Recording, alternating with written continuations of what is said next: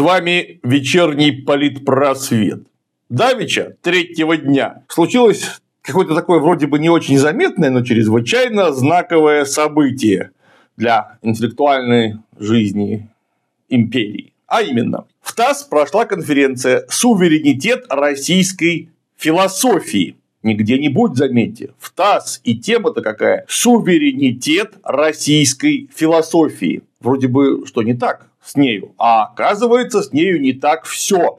Вот несколько цитат. Головарям и франовской мафии, и Фран – это Институт философии Российской Академии Наук, и франовской мафии не место в философском цеху России, это проходимцы, которые дурят наш народ и руководство нашей страны. Ситуация настолько критична, что проверка сотрудников на лояльность интересам России, не побоюсь этого предложения, должна обязательно включать проверку на детекторе лжи. Русофобы и Института философии Иран должны быть подвергнуты самой настоящей денацификации. Предлагаю создать аттестационный комитет по патриотическому и гражданскому сертифицированию руководства и каждого сотрудника Института философии Иран. Решение суда должно стать правовым прецедентом для ревизии всей наукообразной пропагандистской продукции. Оборотней в академической мантии и ЭФРАН должна быть произведена ревизия государственных заданий, учебных планов на предмет соответствия ценностям нашего общества и интересам нашего государства. Все гендерные, феминистские, постмодернистские, пацифистские темы и курсы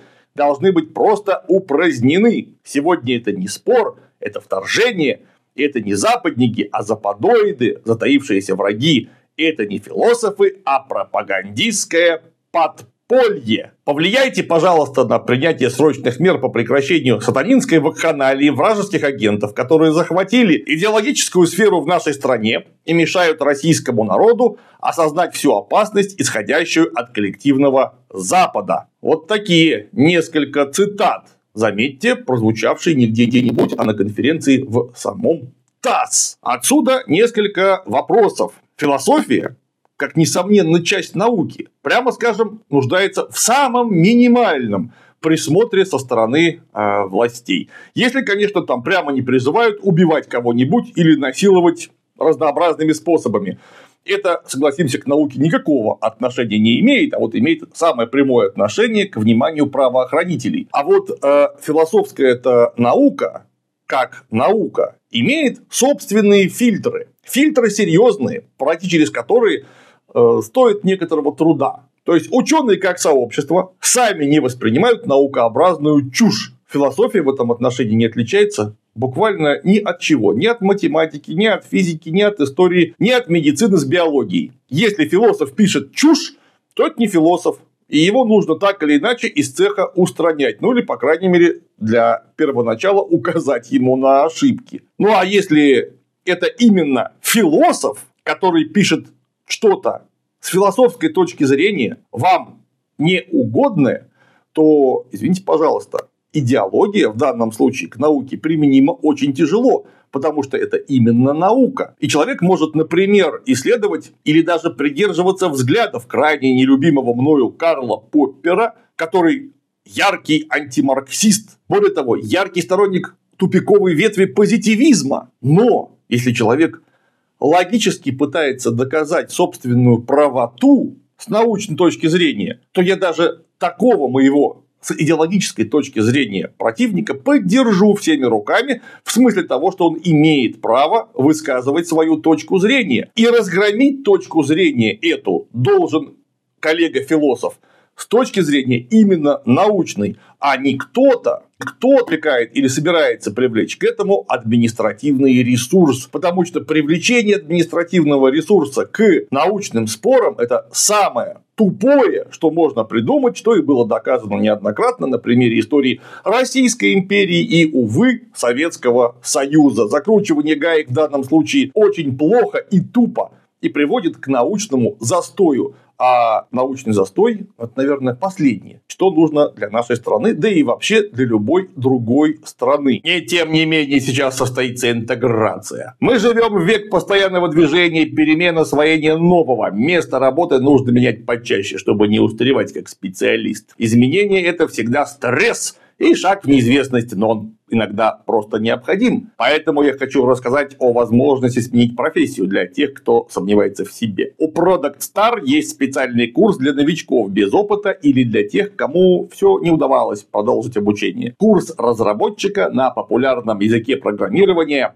Python. Вам не обязательно все бросать ради учебы, ее можно спокойно совмещать с работой или университетом. За время курса вы не просто выучите язык программирования, а изучите одну из трех популярных сфер его применения. DevOps, Data Science или Web Dev, ну или разработка сайтов. То есть вы уже закончите обучение специалистам, а не просто знающим Python студентам. Также вас ждет 10 больших проектов портфолио от крупных компаний Озон, Авито, Яндекс, Амазон и ВКонтакте. Помимо этого, вы будете стажироваться в крупных IT-компаниях Nauman и Aston и получите первый заработок и рекомендацию в портфолио. За месяц вы точно поймете, подойдет ли вам профессия. Если нет, вам вернут деньги или переведут на другой курс. Трудоустройство после окончания курса прописано в договоре. У вас будут большие преимущества при получении работы, ведь вы заранее подготовитесь к собеседованию, а Product Star сопроводит вас до самого конца испытательного срока. Даже на фрилансе вы не останетесь одни вам помогут найти заказы. Для легкого старта даю вам промокод КЛИМ на скидку до 57%. И техническое собеседование с разработчиком из компании мечты. Переходите по ссылке в описании и станьте Python разработчиком вместе с Product Star. Как только научный вопрос, например, спор о варягах или о некоторых философских воззрениях будет решаться при помощи милицейских, полицейских и прочих административных сил, забудьте, науки у вас в этот момент больше не будет. Будет идеологическая обслуга, которая будет говорить нечто приятное. Нечто приятное к науке не имеет никакого отношения. Оно в лучшем случае имеет отношение к основаниям очень-очень слабой и зыбкой пропаганды. Прошу это учесть. Но это были далеко не главные цитаты, прозвучавшие на конференции «Суверенитет российской философии». А слова-то какие? А вот главные слова. Следует упразднить навязанные за гранты курсы вроде так называемого критического мышления или факт-чекинга, которые ни к философскому скептицизму, ни к логии никакого отношения не имеют. То есть они к классическому философскому образованию никакого отношения не имеют. Это все вздор. И выполняют они на самом деле служебные западные функции. О как! Этот вредоносный факт-чекинг, ну то есть проверка фактов. И уж тем более это самое критическое мышление. Ведь как только студентов научат мыслить критически и заниматься факт-чекингом это ж до чего мы докатимся-то, а?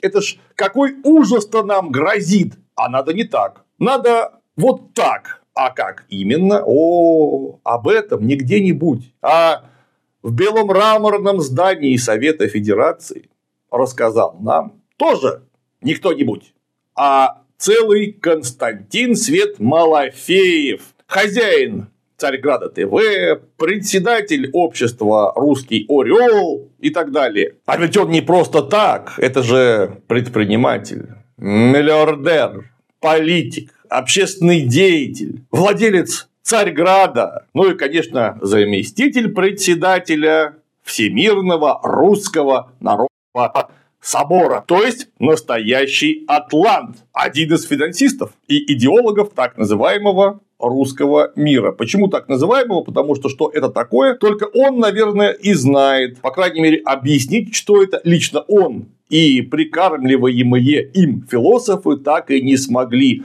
Кроме некоторых общих фраз, который в общем и целом сводится к лингвистическому определению, то есть к тем районам, где говорят на русском языке преимущественно. Но речь-то не об этом. Речь о критическом мышлении и о том, как надо. И вот как. В России должен коренным образом измениться подход к преподаванию всех дисциплин. До сих пор, даже сражаясь с Западом на фронтах Донбасса и Новороссии, продолжаем учить наших школьников и студентов по западноцентричным учебникам и методичкам, преподнося западный образ жизни как идеал. Допустим, это так. Но вы всех? Не крутовато ли? Неужели у нас и математика-то с физикой западноцентричные, и биология с ботаникой, и медицина. Неужели нужно как-то по-другому?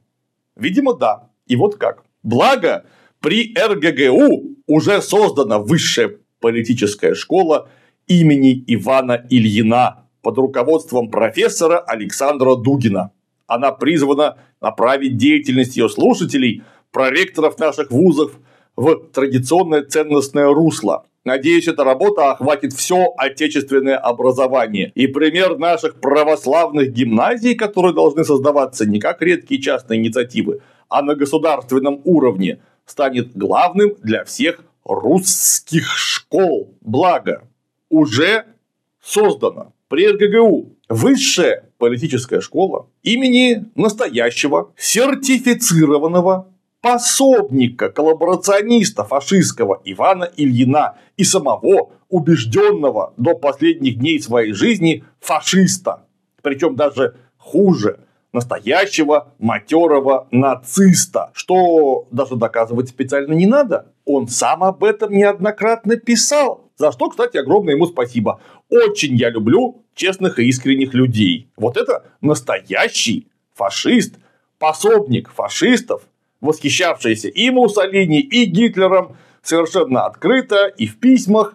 Словом, матерый такой человечище, которого у нас к месту и не к месту поминают очень многие люди, сидящие в высоких креслах, и даже не высоких, наивысочайших.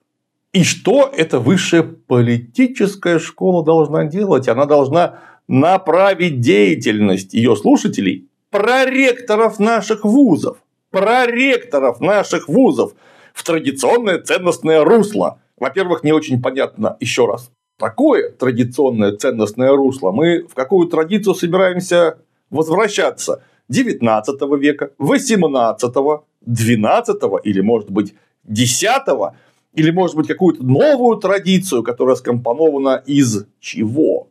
Вот вы не могли бы нам рассказать, из чего? И кто слушатели? Проректоры я, правда, не очень понимаю, они туда обязаны ходить или просто приглашаются. Но согласимся, наличие проректоров, людей, которые напрямую влияют на образовательный процесс студентов, образование их в школе имени фашистского пособника, о чем говорят прямо в Совете Федерации, это какой-то очень тревожный симптом, на который хотелось бы обратить внимание общественности и даже, э, может быть, не общественности, даже, может быть, людей, которые ответственны за принятие некоторых решений. Быть может, сейчас, в разгаре борьбы с мировым злом, не стоило бы вот так громко и в таких зданиях вслух говорить такие вещи, и, может быть, не стоило бы организовывать школы высшие, тем более политические, с вот таким вот э, названием и с вот такой вот отсылкой. Это плохо очень выглядит. Ну, исключительно плохо, ровно потому, что как только мы скажем, что а вот посмотрите на Степана Бандеру, известно где, вам скажут, посмотрите на себя и на своего философа Ильина, именем которого у вас ого-го. Высшая политическая школа названа. И, может быть, не стоило бы ставить на должность в высшей политической школе философа-фашиста Александра Дугина, который тоже никогда не скрывал своих фашистских привязанностей, издавал прямо фашистский журнал, и если он вдруг перестал быть таковым, то почему об этом он нигде не сказал? Покаявшись, он же вроде как православным себя позиционирует, перед всем честным народом. Люди добрые, а здесь Сашка дурак, заманили меня в сети, подманули меня всего. Простите, люд православный, больше так не буду. А теперь у меня совершенно другая точка зрения. И вот какая. Ничего подобного не было. Это открытый фашист, который, повторяюсь, издавал фашистский журнал, это фанат Леона де Греля, это человек, который писал прямо фашистские тексты. Однако, видите ли, он там теперь руководитель образованием наших проректоров.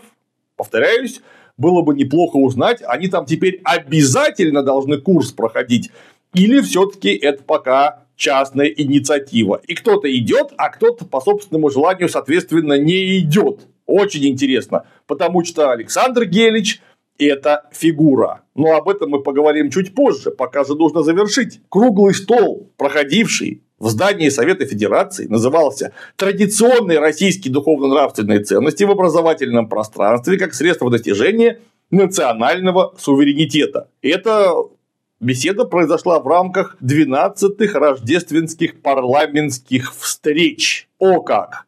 Повторюсь, это не маргинальное явление, которое было сделано на частные деньги где-то там.